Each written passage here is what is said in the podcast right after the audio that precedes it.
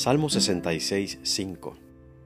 Vengan y vean los actos de Dios, admirable en sus hechos para con los hijos del hombre. Esta es la invitación que nos hace Dios. Vengan y vean todas las cosas que he hecho. Esta es la invitación que Dios le ha hecho a todos sus hijos en todos los tiempos.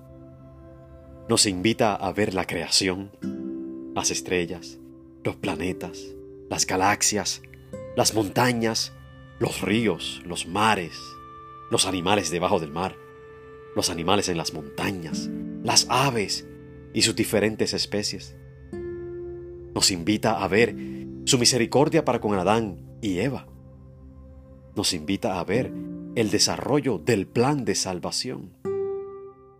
Nos invita a ver el gran espectáculo de su salvación para con Israel en Egipto. Diez grandes milagros que usó Dios para que la fama de su nombre fuera dado a conocer más allá de Egipto. Nos invita a ver su más grande salvación en Cristo, en la cruz del Calvario y en la resurrección de entre los muertos. En Cristo derrota el pecado a Satanás y la muerte. Todo esto y mucho más lo ha hecho para que su gracia sea alabada por todos nosotros en una actitud de admiración.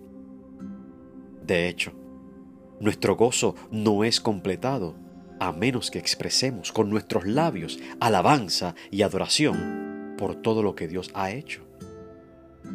La admiración de algo es alabar eso que se admira. De ahí que el salmista nos dice, admirable en sus hechos. El admirable aquí es Dios. Por eso en nuestra alabanza le expresamos gratitud y reconocimiento a Dios y exaltamos sus atributos y sus obras en favor nuestro. La invitación está en pie. Vengamos y veamos los actos admirables de Dios.